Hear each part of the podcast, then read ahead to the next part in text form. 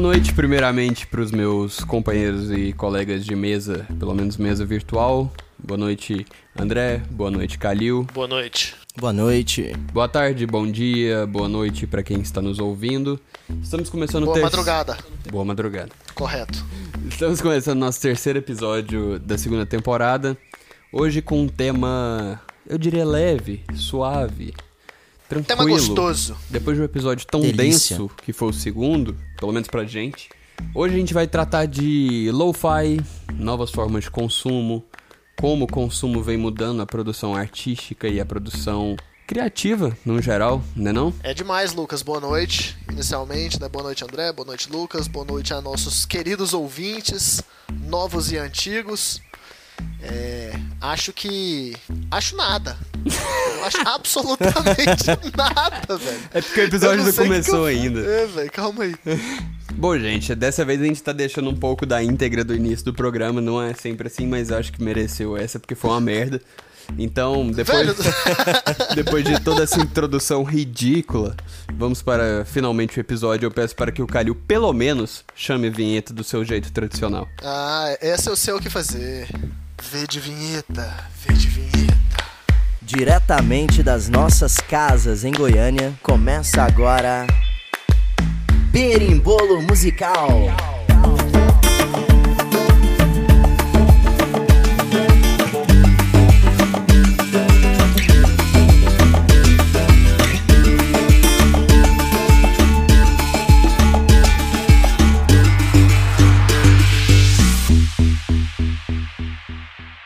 Lucas já falou que o Lucas, nosso editor, e também esse Lucas que vos fala, é a mesma pessoa, falou que vai deixar isso tudo né, na Meu edição. Deus. Então, assim, profissionalismo acabou, né? Não tem absolutamente nenhum profissionalismo mais nesse programa. Não é pra nos levar a sério mais. A partir desse exato momento. Pelo contrário, Virou passeio. pelo Pelo contrário, contrário. Bagunça. estamos cada vez mais técnicos no que falamos e com mais conteúdos de qualidade. Inclusive, relembrando para quem não viu, tem o IGTV no nosso Instagram da primeira análise, a crítica sem cortes por MV Calil, que foi sobre Eu mesmo, palmas. Calil, falando nessa crítica aí, qual foi a sensação de gravar o primeiro Crítica Sem Cortes? Porra, cara. Véi, foi. Eu.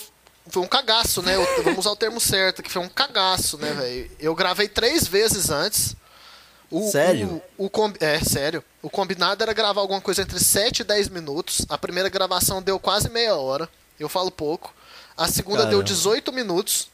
E a terceira deu 11. Aí eu falei, foda-se. É isso mesmo. é, porque teve a, intro- a introdução mesmo, foi uns 3 minutos. Ah, não, mas você tava, Explicando o é, quadro você tava explicando o quadro e tudo. Aí, mas ainda assim, aí eu já até meio que pulei um pouco, mas não vou mentir pra vocês não, velho. É, é dar um cagaço, viu, velho? Porque acaba que as pessoas que estão consum, consumindo ali, elas, se elas estão consumindo, elas querem saber, Uhum. sabe? Se elas estão ouvindo a situação do CD mesmo, provavelmente escutaram um CD, e você tá influenciando diretamente a opinião de muita gente ali, sabe? Teve um resultado bom, que a gente pode até conversar sobre isso. Bastante gente veio conversar comigo em relação ao review, né, a, a crítica. Sim. Me indicaram vários CDs pra falar. Muita gente querendo me fuder pra eu falar da, do CD da Beyoncé. Então calma aí. Eu amo a Beyoncé, mas gente, eu não vou conseguir falar da Beyoncé. É. Vamos ser bem justos. Deixa, deixa eu só fazer um. dar uma explicação geral e falar um pouco sobre tudo isso que você começou no início. É, primeiro, agradecer muito ao feedback, foi muito positivo nesse primeiro Isso. IGTV nosso, que, assim, teve uma participação, a gente teve uma participação nesse último episódio muito boa de vocês e tal, e pra quem não ouviu, espero que gostem, tá lá no nosso Instagram, arroba Musical. A gente recebeu muita, muito feedback de, de várias formas, assim, falando o que poderia melhorar, quais são os próximos projetos, quais poderiam ser os próximos projetos, a gente também perguntou isso. E sugestões de Foi tudo legal. e tal. Mas de um modo geral, eu, eu particularmente recebi alguns feedbacks que falaram que só ouviram o CD da Taylor por causa do nosso episódio ou por causa do IGTV. Quatro pessoas em Pô, específico vieram me falar isso. As quatro não gostaram do CD mesmo assim. Mas elas tiveram. Mas o objetivo é esse, né? É, exato. Exato. O importante é que elas foram escutar e não foi só o que a gente falou, né? É o que é o principal, né? Exato, e as nossas notas foram diversas também, né? Que a gente colocou as nossas notas lá no Instagram. É, Sim. eu fiquei surpreso com a do André, vou ser bem justo. Eu achei que o André tinha sido um pouco mais positivo em relação ao álbum. Eu também fiquei Seisão surpreso. Na média Cara, ali. Eu vou explicar rapidamente. Eu gostei da, da musicalidade e tudo mais, mas não me conectou, você entende? Tipo, eu não, eu não ouviria, sei lá, se eu não escutasse Taylor Swift antes, esse álbum não me faria continuar escutando. E eu vejo isso como uma forma de puxar públicos novos e não me puxou, entendeu? Mais por isso. Mas a Entendi. musicalidade, o 6 é pela musicalidade, senão seria até menos. Que isso, tô brincando. O cara soltando, vai as, soltando as asinhas aqui, cara. Finalmente o André. Viu alguém? É um debate, né? É, é tipo a galera do, do- dos debates esportivos. Alguém tem que discordar de alguma É coisa. lógico, Né? é. Eu fui o cara Eu- positivo ali. Eu não quero falar sobre isso, cara. Comentaristas da Fox Sports, se vocês estiverem escutando esse programa, vocês estão de brincadeira. E contrata a gente. Eu não tô zoando. É, co- Fox Sports nos contrate. A gente vai falar de futebol e de música ao mesmo tempo, melhor que os seus comentaristas. E eu não tô de Melhor. brincadeira. A gente cresceu com MTV Sabe. e isso era da nossa geração, inclusive. Rock.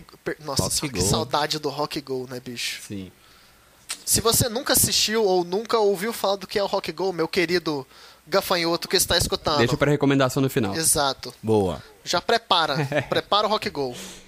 Enfim, é, antes da gente começar o episódio de fato, que é um episódio muito divertido, eu acho, e muito leve, eu quero que vocês escutem um feedback em específico. Um episódio com baixa qualidade, eu, eu diria. Olha só. É, eu queria colocar um áudio aqui de um feedback em específico que me chamou muita atenção e eu queria que vocês comentassem sobre ele. Acabei de ouvir o segundo episódio da segunda temporada do Berimbolo e eu só tenho uma ressalva para fazer. A Taylor Swift seria um ícone se ela fizesse um hit tipo Barões da Pisadinha. Beijos. Olha, então. Nossa querida ouvinte. Barões da Pisadinha e Taylor Swift são. Assim, como que eu posso dizer, né? Será que eu conseguiria falar que seriam antônimos? Né, Olha, olha lá, já ga- gastando vocabulário. Acabou por Será hoje. seriam. Acabou, já era. Pro- Pode, Valeu, cara, galera. Acabou, acabou ah, o programa de hoje. Tô bem, hoje eu tô tranquilo. Então, Barões da Pisadinha e Taylor Swift são fenômenos, né? Claramente, fenômenos da música pop. Não da, da música pop mundial, né? Porque o que é Taylor Swift perto de Os Barões da Pisadinha? Quem nunca ouviu Os Barões da Pisadinha? Eu vou botar um clássico dos Barões da Pisadinha pra você que não sabe o que tá acontecendo Coloca aí pra gente. rolando.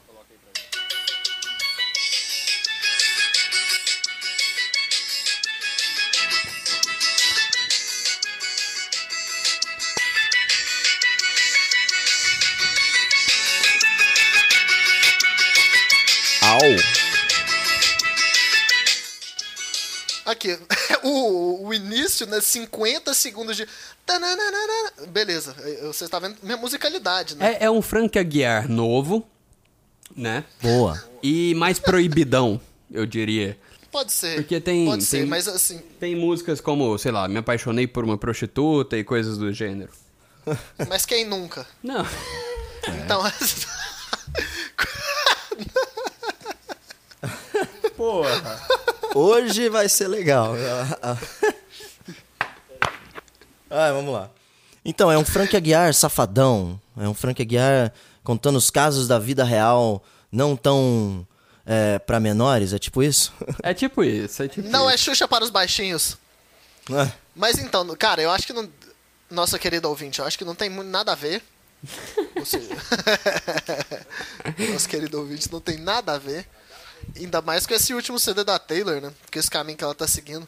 O gênero de Barões, ele é bem regional, né, cara? É um som do Nordeste mesmo que, pra nossa sorte, tá chegando pro Brasil inteiro, tá sendo consumido no Brasil inteiro, como a gente já falou aqui. Que sons regionais estão virando sons nacionais. É, é isso. Pop. Sim. É, estão se popularizando Popular. ao redor do Brasil. Isso é muito bom, sabe? Porque provavelmente uns 5 anos atrás a gente, no geral, pessoas do Centro-Oeste não escutariam Barões da Pisadinha. E hoje, qualquer festa. Hoje não, porque não tem festa, né? Claramente.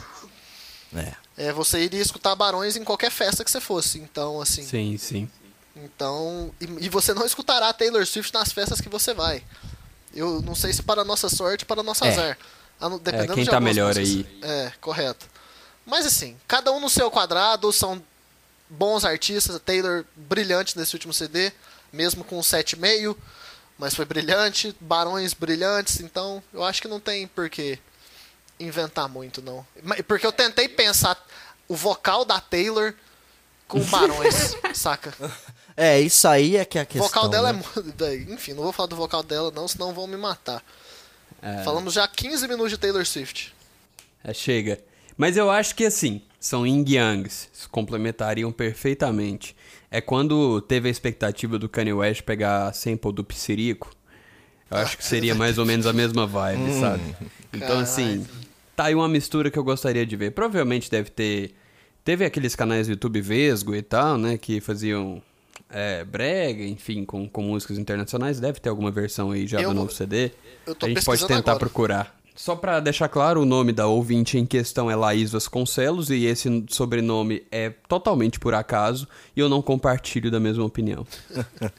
Nem eu. Não ia dar certo, não. Então, depois dessa delonga aqui no, no comentário da ouvinte em questão, muito obrigado pelo feedback, podem mandar sempre que quiserem. É, É vamos isso. pro nosso episódio, de fato?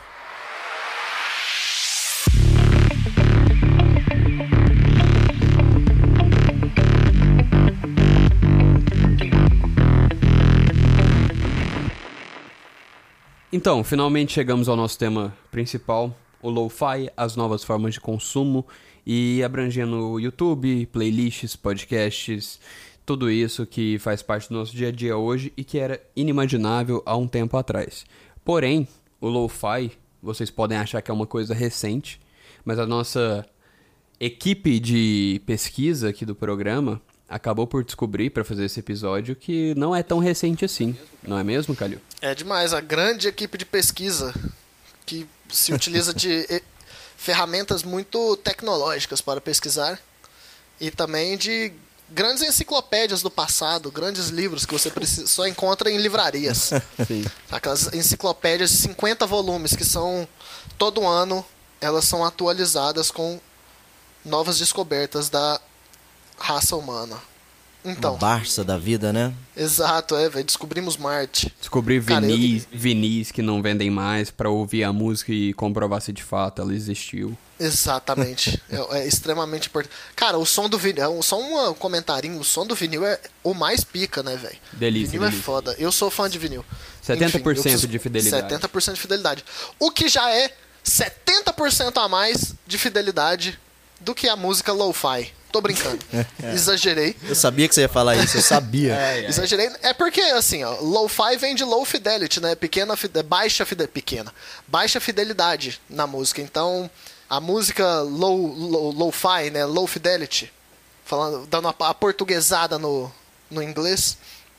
Se você pegar dos anos 60, até dos 50 ali, de origem de bandas de rock, até a gente pode falar do. A gente pode falar, não, já se fala. O Beast Boys, que provavelmente tem um dos CDs mais conhecidos e considerado o melhor CD de todos os tempos, que é o, o Pet Sounds. Se você concorda ou não, é totalmente a par a, em relação a gosto de você e tal. Mas é que muitas revistas musicais falam sobre isso, que o Pet Sounds é o melhor CD de todos os tempos. Que ele foi lançado em 1966. E o CD que veio após dele, o Smiley Smiley, da mesma banda, Beach Boys, ele já é um CD de lo-fi, porque ele foi produzido inteiramente com equipamentos normais, na- nada demais, tudo no quarto do Brian Wilson, né, que era o compositor, cantor do Beach Boys, o frontman da banda, né? Então, assim, ele- eles gravaram os próximos três CDs, tudo no, no quarto dele, com equipamentos de me- menor qualidade. E o som acaba puxando disso, né? Porque é uma coisa que a gente até já comentou lá no passado, da questão que democratiza o som. Só que isso aí foi se perdendo ao longo do tempo, né? Que não é toda banda que se permitia lançar, uma banda grande, né, no caso, se permitia lançar uma música com a qualidade mais baixa e poder chamar isso de conceito, né? Porque tem a, a gente o lo-fi tem dessa, né? Do conceito e da tipo assim, porra, isso é ruim, isso é mal feito. Então, que é até muito do conceito atual do lo-fi, né? Que ele não que ele não necessariamente tem que as, as notas, as melodias tem que estar totalmente em harmonia, essas coisas. Cara, É aí coisa eu que é vou, atual, né? eu vou entrar um pouco em discordância com você nesse aspecto. Eu acho que o lo-fi, ele foi um movimento eh, que surgiu naturalmente como uma forma de contracultura. Nos anos 60 já começou, né? E por que isso? A, a tendência sempre foi as pessoas quererem a melhor qualidade de áudio, a melhor qualidade de captação, a melhor qualidade de mixagem, de masterização. E a masterização na época era diretamente pro vinil, o que dava mais fidelidade ainda ao som. E aí você tinha uma contracultura da, do- da pessoa que não tinha grana. A gente já falou várias vezes aqui com- de relação de artista e produtora e gravadora e tudo mais. Então, assim, serviu. Não era, pô, não foi pensado, pô, vamos fazer um movimento aqui, mas foi um movimento de contracultura com relação às grandes gravadoras e às grandes produções. E hoje não, em isso dia. eu concordo. E hoje em Foi dia. natural, né? É, e hoje em dia, hoje, o, o som que você ouve hoje e chama de lo-fi, ele continua sendo lo-fi, ele continua sendo low fidelity, porque o cara pega uma música pronta, é, joga um filtro, joga um som de vinil no fundo, se não for de um próprio vinil que ele captou aquele som, e joga uma bateria em cima. E isso é uma forma de democratizar também a música, não deixa de ser. Então, assim, surgiu de um outro gênero, surgiu de uma outra forma. Hoje parece que lo-fi é, é encaixotado, né? Você sabe o que é um som lo-fi.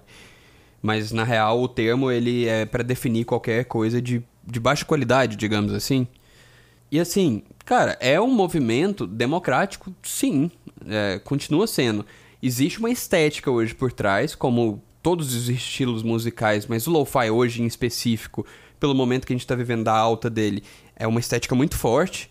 Né? A gente coloca no YouTube, a gente vai ver uma, uma menininha de anime desenhando enquanto estuda e ouve, porque virou meio que uma música de relaxar, de concentrar e tudo mais.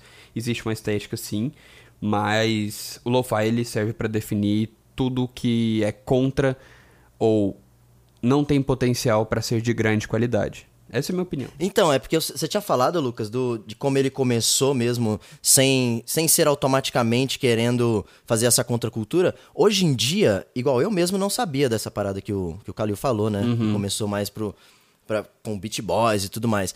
Hoje, as pessoas vêm pra preencher um vazio sonoro. Pela falta de grande, talvez da- pela falta de complexidade instrumental. Uhum. E aí elas vêm como, como um conceito mais disso do que do que o que o Kalil falou e do que o sentido que ele que o lo-fi surgiu no caso, né? Então, gente, calma aí. Eu não sei se eu consegui passar meu ponto de uma maneira tão tranquila de entender, tão fácil. Eu não falei que necessariamente a música é ruim, eu só falo, tipo assim, eu fui pela, pela base do conceito mesmo, né, de qualidade mais baixa mesmo. E a maneira com que ele surgiu não, não foi pra fazer um conceito de ah, vou fazer músicas assim, porque na real tem, tem traço de lo-fi dentro do rock a partir dos anos 50, né? E esse, esses discos do Beach, do Beach Boys que eu falei são, por exemplo, de 67, 68. Então tem uma questão. O que a grande mídia na época, assim, eu já falo assim, mais nos anos 80 e final do início dos 90, foi prin- principalmente com o Nevermind do Nirvana, que é tipo assim, é um ponto que literalmente muda a trajetória do, do- da música lo-fi, porque eles colocam assim, olha, tudo parece muito igual, a música é tudo muito igual. E, e essa música que é gravada num porão, numa garagem, num quarto, tem muito mais emo- emoção, né? Ela é muito mais na sua cara e muito menos produzida. Então, tipo assim, demonstra Perfeito. muita emoção. E era isso, foi isso que acabou estourando o gênero. Não é um gênero, né? Porque lo-fi não é um gênero musical. Sabe o que a gente o, Poderia esse ser um exemplo que você deu né? ali. Isso. Esse exemplo que você deu ali é, é do lo-fi hip hop, né? O, Isso, isso. que é que tem elemento muito de jazz, de hip hop e tal, que é até uma coisa que o no Jabs fazia já, tipo assim, desde 2003, produtor brilhante, Japonês? saca, japonês, É exato. Monstruoso assim. Então, muita gente até fala que ele é o pai do lo-fi, mas tipo assim, o que ele fazia não tem nada a ver com o que é o lo-fi. Sabe, tipo assim, por mais que o som dele seja meio atmosférico, volumoso, que relaxa, o lo-fi dos anos 2000, final da década de 2000 ali, né, 2010, ele ve- vem muito pro lado do vaporwave, esses trem, Uhum. que é música super relaxante, com temática relaxante, bem leve, bem aberta. Então, tipo assim, O lo-fi é muita coisa. Ele foi evoluindo, saca? Mas basicamente o, o cerne dele ali é música com a qualidade sonora menor. É, é simples assim. É. E o que é bem consu e o que é o que é mais consumido hoje do lo-fi é isso, que é esse lo-fi hip hop que o Lucas já comentou em relação à playlist de YouTube, porque realmente é bom de ouvir, é tranquilo. Não te exige muito e você fala, pô, e é diferente, né? É uma coisa que não tá rolando tem muito tempo. Pelo menos esse hip hop lo-fizão. Eu acho que essa construção do lo-fi foi importante para para ele evoluir hoje, porque hoje, principalmente no momento que nós estamos vivendo, claro que antes já, já tava uma ondinha de lo-fi. As pessoas, muitas pessoas, conhecem o lo-fi por conta disso. Ah, eu ouço demais quando eu tô estudando, uhum. sabe? Eles ligam a isso. E é o que, que eu tava até pensando e eu até falei com vocês antes, que a gente nós não conhecemos artistas. Fala, fala um cara que produz lo-fi, seu, é seu artista preferido de lo-fi. É isso, eu não ia, tem. eu ia falar exatamente A gente conhece isso, é. as músicas. É, mesmo a música que a gente mais gosta de lo-fi, no caso, a gente sabe ela, mas a gente talvez não saiba o nome nem quem fez, entendeu? É, porque o Calil tava falando que é uma música fácil de consumir, é uma música de fácil de consumir e de produzir. Então, tem, tem várias músicas, milhares de músicas lo-fi, lógico, milhares de músicas são produzidas todos os dias, né? De todos os estilos, mas o lo-fi, assim, ganha repercussão, milhares de músicas por dia, sei lá, às vezes a mesma pessoa faz três músicas num dia porque exige muito pouco, né, do trabalho manual Sim. ou do trabalho instrumental em si. E é fácil de ouvir, é fácil de fazer. Você não conhece artistas específicos, você conhece uma ou outra música, igual eu já citei aqui, que eu coloco no YouTube lá, nesse canal que eu falei, ou em playlist do Spotify, você acha com muita facilidade hoje. Você acha vários tipos de lo-fi, você acha lo-fi pra trabalhar, lo-fi pra academia, lo-fi pra tudo. Enfim. Pra dormir, pô. É, pra dormir, exatamente. Sim. E, e aí, cara, você acaba não gravando, não pega o nome de ninguém. Você gosta da playlist, você fala, pô, às vezes você pegou um vídeo ali, né, um compilado e tal, fala, pô, eu gostei daquele vídeo. Porque tem, tinha várias músicas boas ali, eu vou ouvir o vídeo de novo, inteiro ali, de duas horas. Você não pega o nome da música, né? O vídeo se torna o álbum, né? É, é, um álbum. Coletânea. E é interessante, velho, porque se você vê, se você parar pra prestar atenção, o que que estourou provavelmente o gênero, o que fez essa meio que uma revolução, essa contracultura contra gravadoras, né, em relação à gravação de áudio, publi- publicar, é uma coisa que hoje não necessariamente rola. Não tô falando que é um som sem emoção, tá, gente? Calma aí, antes que o a fanbase de lo-fi vem crucificar o Kalil. Não, calma tem emoção, tem, tem dedicação no som. Porque, né, as pessoas que, a- a- que trabalham com produção musical, vocês, vo- vocês dois podem falar por você mesmos, né? Que vocês aprendem a fazer o certo. Aí o lo-fi, para um produtor que tem técnica, ele tem que diminuir a qualidade do que ele tá fazendo. Tipo assim, pode até ser meio elitista, né, isso aí que eu tô falando, mas assim, ou eu tô, tô longe do caminho, Não, ou assim, não necessariamente. virou uma tendência, virou de fato uma tendência real. Então a gente vê aspectos do que hoje é o lo-fi hip hop, né, que se tornou um gênero hoje, se tornou um gênero. Você vê ele sendo usado em músicas mais pop e tal. E eu tive que aprender a fazer lo-fi. Então, o que eu fazia antes, sei lá, um trap que eu fazia antes, agora eu tenho que pegar aquela bateria, diminuir o ritmo, jogar um som artificial de vinil gravado atrás, ou de chuva, ou de qualquer coisa do tipo, colocar uma frase de um filme em inglês ou em português com, com uma equalização bem fechada ali. Então, inclusive, depois comentem, quem estiver ouvindo e se interessar, eu posso colocar uma dica de como fazer o lo-fi, uma dica simples para quem produz música no, no Instagram do Berimbolo. Que eu tive que Pô, isso é legal, hein? é legal, né? Eu- a gente, né, André? A Ah, gente le- aprendeu na mesma época a fazer o lo-fi e a gente, tipo, viu a estética e o quão bonito era e tal. Então, assim, lógico, você tem que forjar uma má qualidade, às vezes. Você tem que pegar uma voz, por exemplo, e fazer ela ficar meio radiofônica ali, sabe? Saindo de um radinho de pilha. Então, você forja aí, você joga um overdrive ali, uma distorção, pra, pra sei lá, tirar um pouco da qualidade de um violão. Mas é uma estética que eu, particularmente, acho linda. Então, assim, sim, você aprende a fazer um negócio com má qualidade. Porque hoje é muito difícil você ter má qualidade naturalmente, digamos assim. É. Que os equipamentos estão num nível absurdos, né? E cada ano que passa só melhora, né? E os softwares também, né? É, mas eu não tenho. Eu, eu, eu falei, falei, não falei o que eu queria falar. É porque, tipo assim, o que estourou ali nos anos 90 foi essa emoção pura, né? E hoje em dia as pessoas não escutam um som, entre aspas, lo-fi, vide esse, o, o chill hop, o lo-fi hip hop, pra sentir alguma coisa emoção. Eles estão ali só simplesmente pra relaxar e ficar de boa. É um som neutro, É bem né? engraçado, né? É exatamente, é uma coisa que vai... Você vai levando ali a vida e deixa a vida te levar, a vida leva eu. É. E é isso aí. Eu acho que é isso. É, o conceito do lo-fi, ele foi criado, mas hoje ele está sendo consumido por conta dessa necessidade de talvez uma música de fundo, que talvez algum dia tenha sido lounge, uma coisa assim. E isso, isso é bom. Um pé no freio também, né? Sim, pois é. E Como assim, assim, isso é bom freio? porque Porra, velho, nu- numa sociedade tão ansiosa como a nossa, é bom você não pensar em nada de vez em quando. Isso é vero. é, reflexões, por que é reflexões. Lucas, reflexões. Filosofias de Lucas. Ah. Sabe por que, que isso é bom? Porque às vezes é uma forma de. de claro, com certeza fez o lo-fi ficar mais popular. Essas playlists de, de estudar e tudo mais. E pode ser que isso um dia seja importante pra lá na frente o lo-fi se identificar e voltar pro, pro conceito dele mesmo e as pessoas pararem pra pensar e tudo mais, sabe? E se não, tá legal. É Exatamente. isso. Os produtores sabem. Os produtores sabem disso, fazem muitas músicas pela simplicidade de produção, e eles sabem que eles não vão, ah, eu vou ser um produtor de lo-fi conhecido. Não, eles estão, eles se encaixaram bem no que tá rolando e estão fazendo. É, e não deixa de ter isso. mensagem também, né? Tipo assim, é um som relaxante, cara. Não existe som pra dançar somente, tipo, não existe som pra curtir somente, pode ter um som só pra relaxar e existe uma mensagem por trás disso.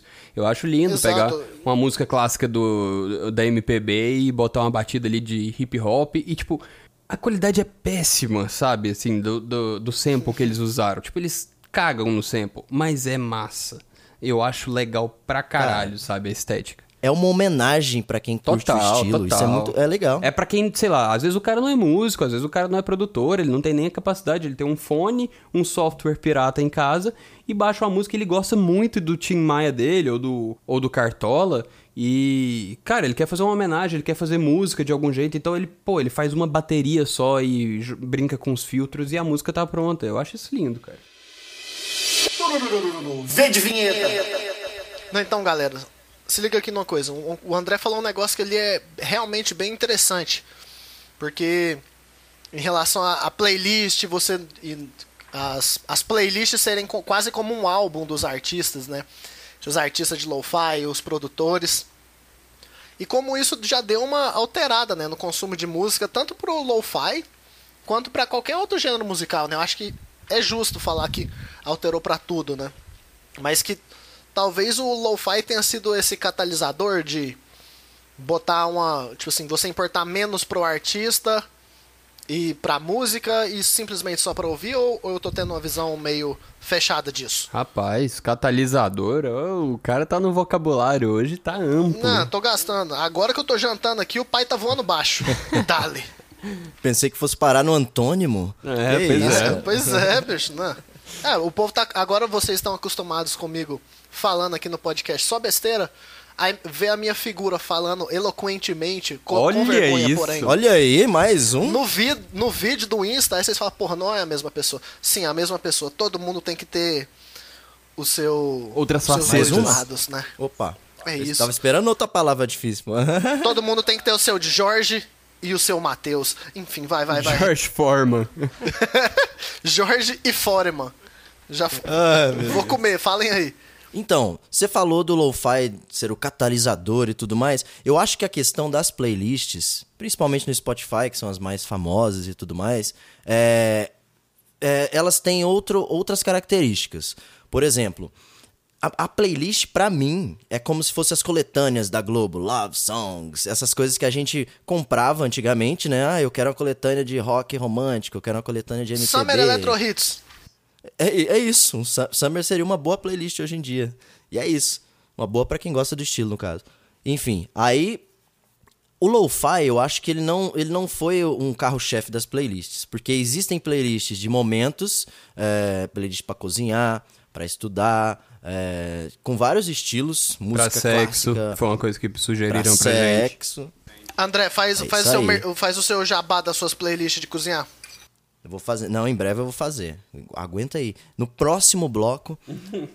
e aí, o que que acontece? E existem também playlists de artistas. Playlists, igual eu falei, das coletâneas, que são, ah, eu quero ouvir sertanejo. Aí tem as playlists pra galera que quer fazer um churrasco ouvindo sertanejo. E já não é o estilo que, que o Lo-Fi faz. A gente conhece os artistas, mas a gente só quer músicas reunidas sem ter que fazer uma playlist. E também tem as playlists de, dos cantores, quando eles são famosos. Ah, eu já quero ouvir Michael Jackson. E aí tem isso, entendeu? Então a playlist é mais ampla do que o, a parada do lo-fi. O lo-fi está inserido em uma dessas características das playlists de hoje em dia. Concordo. Eu acho assim. Sabe aquela sensação quando você entra no Netflix que tem tanta coisa para ver que você não vê nada? Que você não sabe o que ver? Eu, toda vez. A gente tem Toda isso. vez. A nossa geração tem isso com música também, claro. É óbvio que isso ia acontecer. Antes eram CDs, né? Mas eu não vou nem falar de CD e LP, de gravador e tal, porque não é da nossa geração. Nossa geração era MTV. O que passava na MTV a gente ouvia. Era MTV e TVZ. Então o que passava ali era o que todo mundo ouvia. E não tinha muito meio termo, não. Assim, você tinha um nicho. Eu tô falando eu, moleque, nós, moleque ali. Tinha um nicho que gostava mais de rock a, a fundo ali, descobriu uma coisa ou outra a mais. No meu caso, eletrônico, descobri uma coisa ou outra a mais e tal que não passava nesses meios, mas de um modo geral as pessoas ouviam as mesmas coisas. Aí vem o streaming, vem antes do streaming, vem a, a- o YouTube, que também não deixa de ser o streaming, né? É, E amplia pra caralho tudo quanto é opção de música pra todo mundo, de todos os gostos, de todos os estilos. Hoje eu sinto que as pessoas não sabem nem qual gosto, o estilo musical preferido delas, porque não tem nem como definir isso, cara. Então assim, Sim. você tem tanta coisa pra ouvir, tanta gente nova, que, que você fica perdido. E a playlist veio pra salvar isso. Pessoas que formam opinião de, alguma, de algum jeito, né? Selecionam músicas pra você estar tá num, num humor específico ou numa atividade em específico. Então eu acho que é, vai muito por esse caminho. Então, assim, não tem como a gente falar de lo-fi, não tem como a gente falar de playlist sem falar da- do quanto a forma do consumo mudou, né? A forma do consumo mudou. E o lo-fi, eu acho que ele não é nem o catalisador disso, mas ele é o talvez o primeiro fruto, o lo-fi que eu falo, o lo-fi hip hop que a gente tem hoje como o lo-fi mais amplo, né? Ele, ele talvez seja o primeiro gênero fruto dessa, dessa nova forma de consumo. Porque ele só foi possível por causa disso. Esse lo-fi hip hop, chill e tal que a gente vê, ele só foi possível porque as pessoas não ligam pros artistas, não os seguem, não sabem quem são, mas gostam de ouvir a coletânea, o modo geral. Então, é, é um dos pouquíssimos estilos, acho que eu vejo muita gente fazendo isso com pagode também, mas assim, é um dos pouquíssimos estilos que, que é fruto disso, que a pessoa vai lá no YouTube, coloca aquele vídeo de duas, três horas, ou coloca na rádio ao vivo, e tanto faz quem tá tocando, não, não sabe o nome do artista, não sabe de nada. Só gosta, sabe? Vai com a certeza de que vai gostar. Então eu diria que ele não é o catalisador, mas é o primeiro grande fruto como gênero musical desse movimento de novo, novo, novas formas de consumo, sabe? Cara, é legal isso que você falou, é, porque essa parada, antigamente a, a gente sempre perguntava, no caso, vou dar o exemplo do rock, ah, qual a sua banda de rock favorita? É. Cara, hoje não existe isso. Hoje depende. Depende de on- de onde eu estou, do que eu estou fazendo, do que eu quero sentir, sabe? As pessoas. Com, com certeza a a informa- as informações aumentaram e isso se tornou. Antigamente era isso. Nossa, você não tem uma banda, um artista favorito? Meu Deus. Hoje em dia depende. Depende, cara. Total. Que estilo favorito você tem? Eu, Não, eu vou te parar depende. agora, André. Eu vou te parar Claro. agora. Vai. Já que você já fez isso aí, qual que é a sua banda de rock favorita? Dale. Depende. Bo- bo- É, botei, depende. botei no. Depende? Sério? Sério, eu não- é sério, eu me adaptei muito bem a isso, porque eu nunca soube responder essa pergunta. Eu posso Eu- responder por você, é sério. André? Pode, pode. É o seguinte, o André ama Engenheiros do Havaí e J Quest. Mas hoje em dia, Olha por aí. exemplo, depende. Então, se fosse pra ele ouvir hoje em dia ou se fosse pra ele seguir carreira sobre, seria Lagoon, por exemplo. É, tá vendo que depende? É isso, cara. Eu É pensei estranho, que fosse né? falar, tipo... Tipo o cara do Zóio de Lula, de Charlie Brown. Charlie Brown e Nando Reis. O cara, Cara, não é- aguenta mais ouvir. Cara, é isso. É, eu sempre tive uma dificuldade. Como eu, eu tava aprendendo violão e guitarra quando, quando era obrigatório ter uma banda favorita, cara, eu gostava. Tinha horas que eu gostava de Scorpions, tinha horas que eu gostava de Van Halen, tinha horas que eu gostava de Michael Jackson. E aí eu não sabia falar. Falei, cara, eu não sei, eu tinha que inventar. E Pô, você já teve banda até de NX0, né? Já, cara. Banda de no- NX0? É, do... Banda de NX0, do não tipo, cover NX0. Era não, o estilo, eu, né? Eu falei O zoando. Não, pois é, é, é do, é de cover de NX0 Não. ou é de estilo do NX0? Vai saber. Eu não consigo imaginar o André soltando um entre razões e emoções, a saída é. Cara, nem eu consigo, por isso que eu não gosto de ver os vídeos. Enfim, assim, ó. Era uma banda que tinha um estilo emocore, né? Porque na época o que tava rolando era isso, a gente foi pro pop e a gente fazia o estilo NX0, Fresno e tudo mais, saca? É, só que eu não cantava, eu só tocava guitarra, graças a Deus.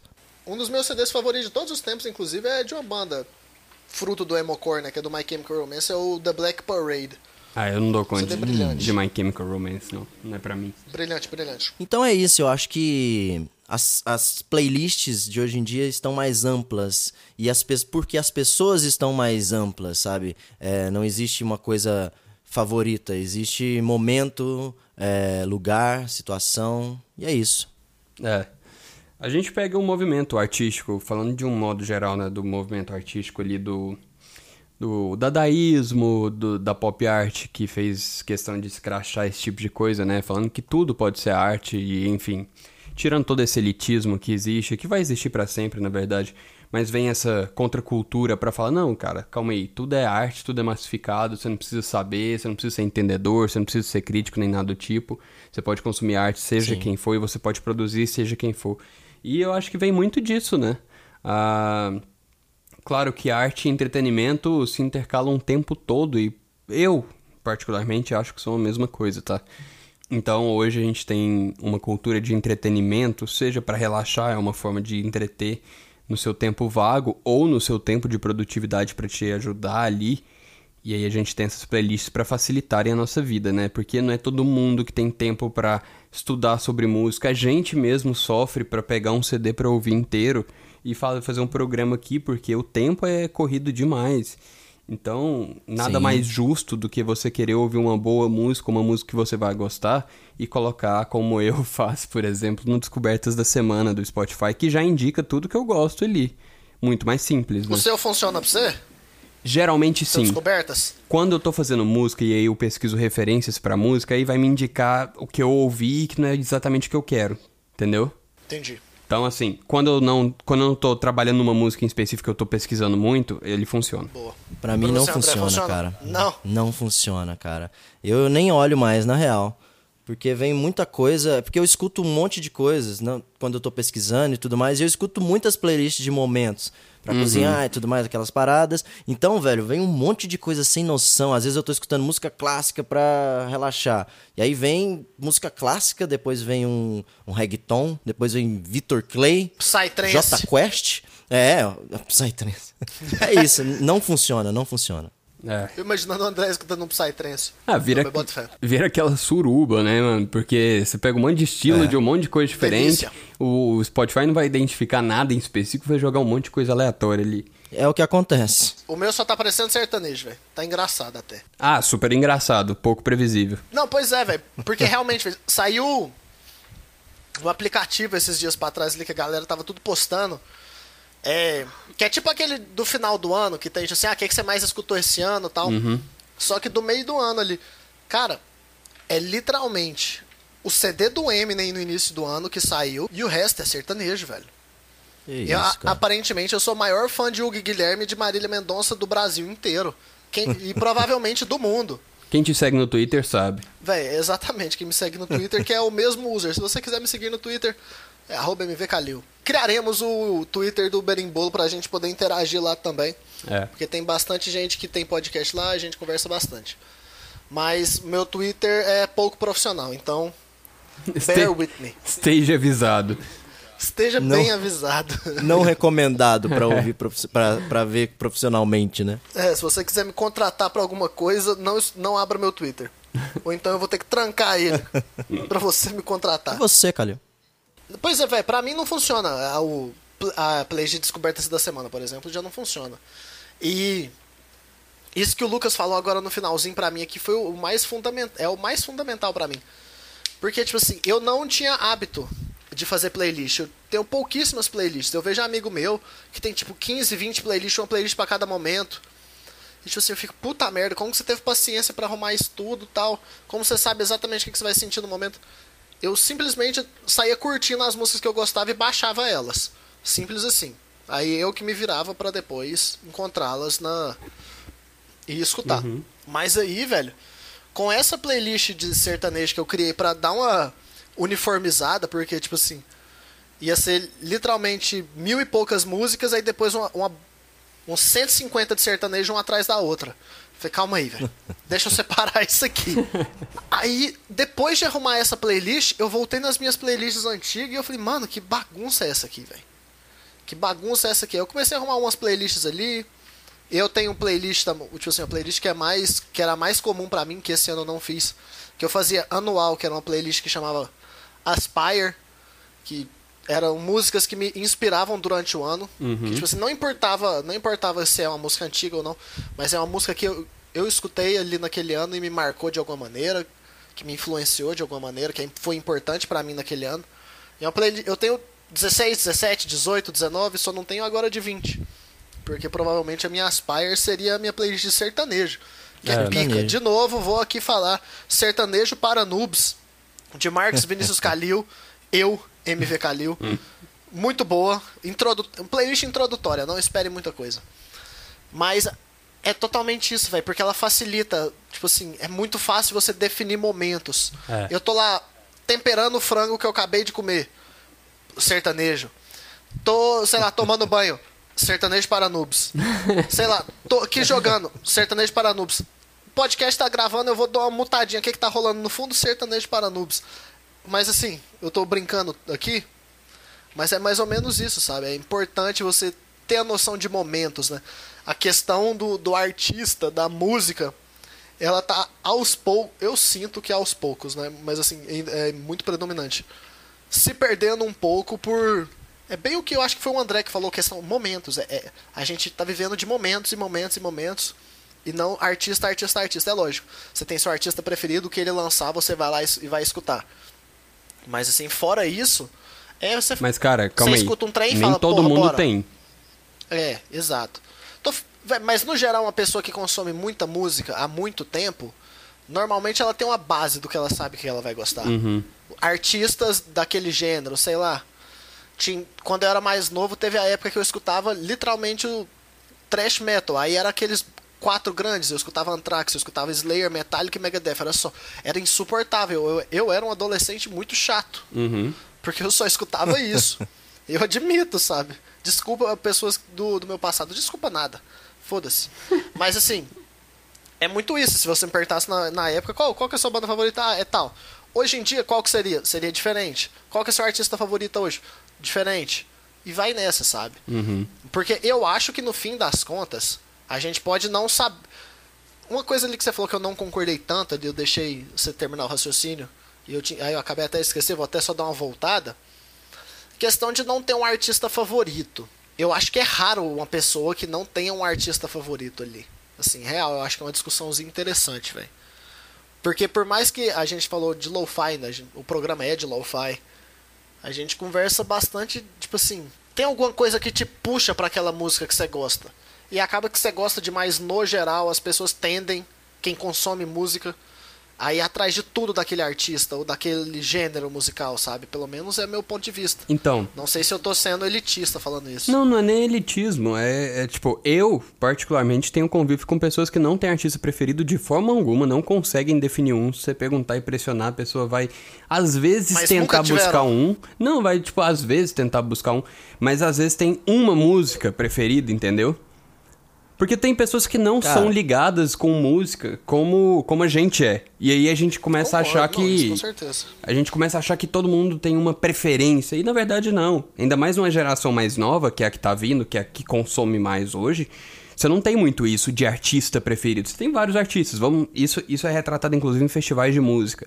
Eu já fui, quando era mais jovem, no Sim. Lollapalooza, por exemplo, que é cinco palcos ao mesmo tempo, um de cada estilo musical diferente, e eu entrava em conflito entre estilos em quem eu queria ver. Um do pop, o outro do indie, o outro do eletrônico, o outro, sei lá, da, de rap. E eu não sabia quem que eu queria ver na hora. Então eu via um pouquinho desse e corria pro outro e corria pro outro. E a geração que tá consumindo música é assim, cara. Não tem um artista preferido nenhum gênero. Então, assim, a pessoa tá ouvindo eletrônica aqui, ela vai sair pra ouvir rap porque gosta daquele artista ou daquela música. Ouviu a música, vai sair e vai ver o final de um outro, nada a ver. Eu não, eu não concordo com isso, velho. De forma alguma, porque eu acho que a maioria das pessoas que consomem música, não tô falando de pessoas que escutam músicas. Quando eu falo consumir música é tá ali, esperando o que que tá saindo, tá ligado no que que tá rolando.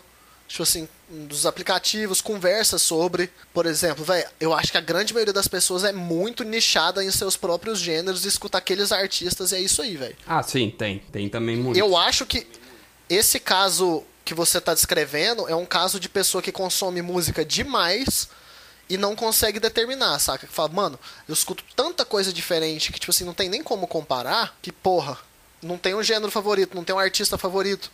Mas eu acho que isso aí é. Eu acho, realmente, eu acho que isso é a minoria muito grande do pessoal que consome música. Porque eu acho que a maioria é a que fala, velho, eu curto indie rock, eu vou escutar esses artistas. Ah, eu curto sertanejo, eu vou escutar esses artistas.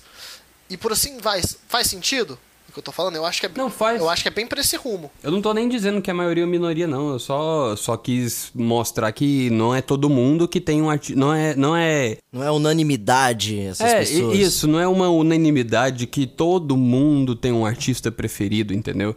Muita gente não tem. E muita gente, como você falou, tudo bem, se o consumidor de música, ele pode ter. Mas muita gente é só listener, é só ouvinte mesmo. Cara, o que vocês falaram aí, eu me identifiquei em muitas coisas e fiquei preocupado. Porque assim, eu, eu, eu me adapto muito bem. Eu percebendo isso agora, vocês falando, eu, meu Deus. Eu me adapto muito bem às, às épocas. Por exemplo, quando eu era guitarrista de rock, é, o saudosismo me, me, me fazia escolher algum, mesmo eu gostando de outros, sabe? Agora que eu não tenho mais essa pressão, porque parece que a, a galera que, que. Eu gosto de rock ainda, mas que gosta só de rock, você não pode falar um, sei lá, um, um soul music ali, que aí você. Nossa, traiu o movimento e tudo mais. Mas agora, eu sou mais fã de estilos, eu sei falar mais os estilos que eu gosto, e esses realmente são os mesmos do que artistas, sabe? É, é isso, eu, eu não, não consigo falar. Se pau, não consigo nem falar qual é o meu artista favorito de funk americano, de soul. Aham. Mas eu gosto do funk americano e gosto de alguns. Mas não dá pra falar, ah, esse é o melhor. Talvez o que eu escute mais seja o melhor, né? Mas eu não, não digo isso, eu não, eu não me prendo a isso. Ah, gosto de blues, mas eu não vou falar BB King é o melhor. Talvez eu escute mais BB King. Exato. E isso significa, significa que eu go que é o meu favorito, mas eu não vou falar que eu gosto de vários outros, entende? Então é- é complicado isso pra mim, porque eu vejo a música como uma coisa mais ampla, sabe? Eu, eu escuto música clássica, eu escuto, eu paro nos estilos. Não, eu não gosto de todos, mas eu, eu uns cinco ali eu sei quais eu, quais eu gosto mesmo. E não sei dizer quais os melhores. Cada hora eu gosto de ouvir algum artista daquele estilo, sabe? Bota fé. É demais. Faz sentido, faz sentido. Tudo isso pra gente realmente debater, eu acho que foi o episódio que a gente mais conseguiu debater e trocar ideia de fato, né? Sem nada pré-concebido antes. A gente fez esse episódio assim, meio que sem conversar sobre nada do assunto antes. Então eu gostei muito desse debate e, pra mim, ilustrou muito bem o quanto mudou o consumo, porque eu acho que esse debate nem existiria há 10, 15 anos atrás. Então, assim, Não mesmo. ver a amplitude do consumo musical, e aí você quer queira ou não, existe mais consumo de música e, e- e existe mais gente ouvindo e produzindo, é, o quanto isso influenciou em todas as gerações, de todos os modos possíveis, né? É isso. E sobre as playlists ainda, é, tem uma coisa que é muito legal, que a gente tava falando de fazer as playlists. Eu faço playlists, eu tenho muitas, mas pelos meus momentos. Você tava falando, eu, eu me identifico com você que você falou aí, Calil, que talvez as pessoas não gostem porque é o meu momento. Eu coloco, eu tenho playlist para viagem, para cozinhar, para para estudar, sabe? É, mas é sou eu. É uma playlist muito pessoal. Ao contrário do que tá rolando hoje em dia, que são os curadores de playlists, que até estão ganhando grana com isso. Muito Isso. dinheiro. Né, eles- Teve uma menina no Insta que esses dias postou, sabe? Que ela começou a cobrar. Que ela falou: ah, gente, eu gosto muito de música e eu tô fazendo playlist e decidi cobrar. Aí, Uma playlist de 100 músicas por 30 dólares e uma música uma de 300 por 50 dólares. Eu falei, caralho.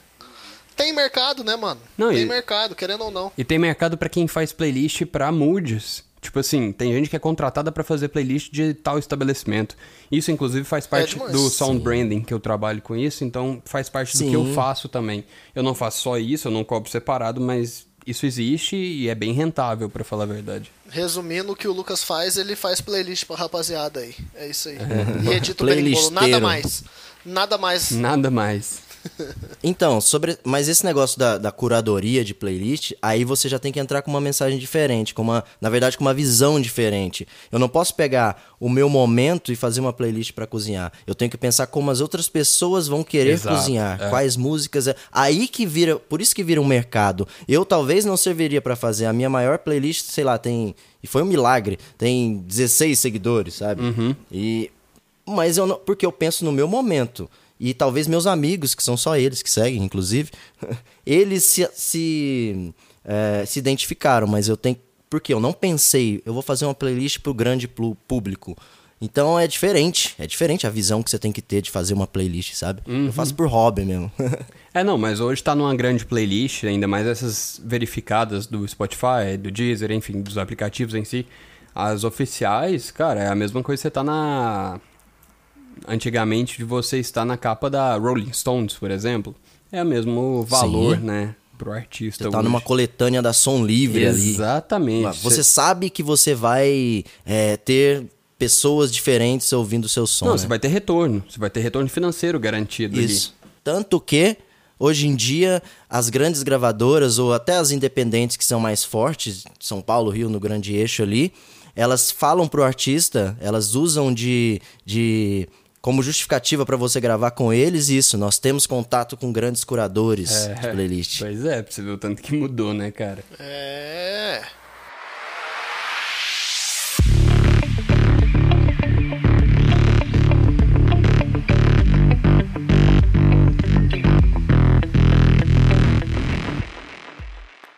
Então é isso, gente. É, O episódio foi longo, foi muito legal. Adorei realmente ter essa discussão com vocês. Acho que a gente chegou em pontos que a gente não imaginava chegar e mudou a cabeça de muita gente. É importante ressaltar também que esse episódio foi fruto do que vocês sugeriram pra gente no Instagram. Que foram três tópicos em específico, que foi um- uma pessoa mandou pra falar de lo-fi barra YouTube, a outra falou pra gente falar de playlists é, e a outra e outra pessoa falou pra gente falar de como a forma de consumo mudou a forma de criar e produzir. E a gente conseguiu compilar essas três coisas numa, num assunto só e ficou muito interessante, porque dessa forma ficou muito imprevisível pra gente também. Então, agradeço demais pelo feedback que a gente está recebendo. A gente continua crescendo e, assim, o que eu posso pedir é que vocês continuem ouvindo, continuem dando a opinião de vocês, sugerindo temas, que é o que a gente precisa para continuar esse programa e a gente faz para vocês. Então, não teria sentido se vocês não fizessem, não tivessem essa resposta com a gente. E é isso, eu, fiquei feliz, sabe por quê? Porque eu falei no vídeo da divulgação do, das sugestões que eu queria que vocês participassem e realmente vocês participando é, mudou a cara do, do episódio. Eu achei muito legal. Total. É isso aí mesmo. Eles já falaram tudo, não tem muito o que falar. É isso aí mesmo. Obrigado pela participação de vocês. Continuem assim. Não só com podcast, também pelo IGTV, mas já já a gente vai pra lá. Bom, pra gente finalizar então, vamos fazer aquela recomendaçãozinha clássica. Hoje vamos fazer diferente. Uma recomendação aleatória e uma recomendação de playlist própria. Pode ser? Meu Boa. amigo, ele me pegou de surpresa. Mas vamos. Então vamos lá, quem começa? Eu. Que isso, pegou de surpresa e você já tem na ponta da língua? Eu tô procurando aqui. Me pegou de surpresa, mas a primeira parte de, de indicação, de recomendação, eu já, já tinha realmente na ponta da língua. Que é como eu já falei, de, é de um artista aqui no programa, é do Nuj- Nujabes, N-U-J-A-B-E-S, Nujabes, Nujabes, é Nujabes que fala, mas é assim que escreve. O CD dele de 2005, ele é que chama Modal Soul. Ele é caracterizado como um CD de, de hip hop, só que com elementos de jazz e ritmos mais leves assim, até um, um trip hop, né, que é aquele uma mistura de hip hop com eletrônico, até que nenhum dos dois gêneros é reconhecível, né? Então assim, E para muita gente, o Nujabes é o, o pai desse lo-fi hip hop que tá rolando aí. Por mais que exista muito debate que, que mostra que não é, é, eu acho que é interessante para quem não conhece, que é um produtor japonês que é absurdo, influenciou muito artista grande, principalmente dentro do rap. Então, eu acho que pra rapaziada e pro pessoal que nunca escutou, vale muito a pena o segundo CD dele, Modal Soul de 2005. E a playlist, né, aleatória, não tem como eu indicar uma playlist de hip hop falando tanto de sertanejo igual eu tô ultimamente. Então, eu vou ter que indicar a minha própria playlist Sertanejo Pros Noobs, que é o nome correto. Eu falei sertanejo pra noobs, sertanejo pra noobs, enfim. É sertanejo pros noobs. E a descrição dela é oficialmente goiana. Olha só. Cri... Cri... É, claramente. Criada por mim mesmo. Marcos Vinícius Calil, tá lá, aberta no Spotify. Quem se interessar, dá, dá aquela força lá, manda uma mensagenzinha no Insta. Me fala o que, que você achou, o que, que tá faltando. Ela é colaborativa, Calil, ou não? É só você mesmo? Só eu, apenas eu. Curador. É, é uma, é, é uma ditadura. A ditadura do sertanejo para pros noobs do maior noob. E é isso. Seguinte, é, primeiro eu não, tinha um som mesmo. Eu vou indicar duas playlists minhas, pode ser? Ao invés de indicar alguma coisa e depois Perfeito. playlists. Eu sou um playlisteiro oficial. Seguinte, tem uma playlist mó legal que eu fiz, pelo menos pra mim. É, na verdade, eu vou indicar dois estilos de playlists. Uma que eu tentei ser mais democrático, pensando nas outras pessoas que vão escutar, igual eu disse antes, que ela chama Rap Trap Brasil. Aí eu fui na onda do trap que tava, tava rolando e tudo mais, e tentei selecionar, na minha visão, é, as melhores que estavam rolando no momento. Rap Trap Brasil, André Alpes, no Spotify. E uma mais seguindo é, uma onda minha mesmo, chama Perfect Flow. Inclusive, essa playlist tem, tem músicas de- com produção do Lucas Vasconcelos Olha e só. com meus arranjos. Que honra. Tem Kaito, tem Kaito, tem, tem Guido e assim vai. É uma playlist pra você ficar tranquilo, pode ser pra cozinhar, pra estudar, seja o que for. É uma, é uma playlist good vibes. Muito bom. E eu, pra finalizar, eu vou roubar a primeira indicação do Kalil que ele começou no início do episódio e eu vou reforçar agora. Vejam Rock Go. Antiga, de antigamente, procurem no YouTube, é muito bom, é muito legal. Aliás, tudo da MTV, qualquer documentário da MTV Brasil que você for procurar, você vai ver o tanto que foi emblemático, o tanto que foi legal. E pra quem viveu isso, é uma nostalgia muito boa, sabe? Assim, eu falo até com um pouco E de era muito bem feito, cara. E A MTV marcou época e não tem como falar que não, sabe? Perfeito, cara. E Eles, assim, eles foram diferenciais, diferenciados. não tem como não ser saudosista com a MTV Brasil. Formou a gente como o que formou o que somos hoje, né? Assim, o que muito do que a gente trabalha e ouve e faz hoje é por causa da MTV Brasil. Então, não teria como eu não citar o Rock Go e a MTV.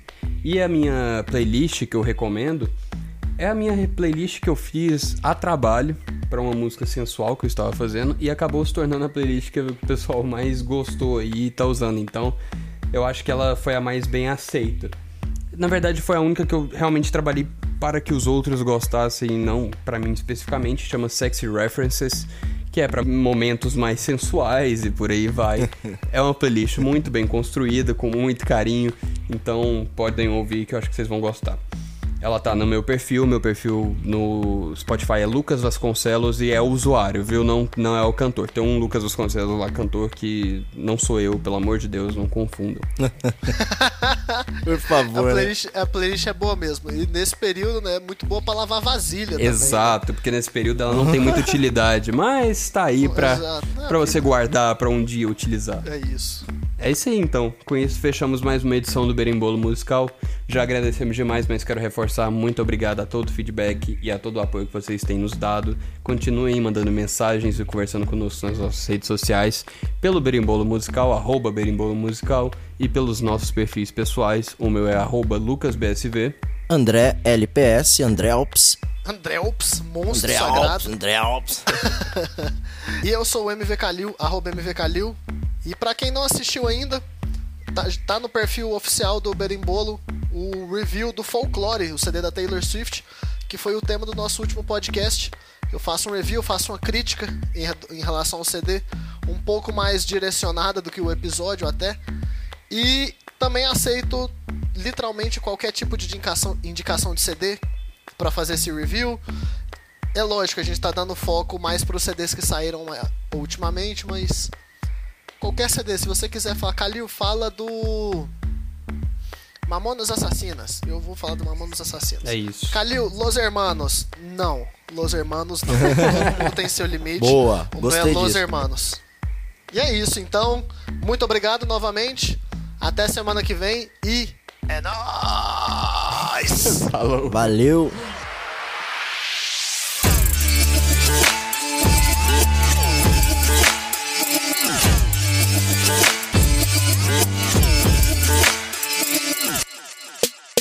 Este podcast é produzido e editado pela Elis Studios.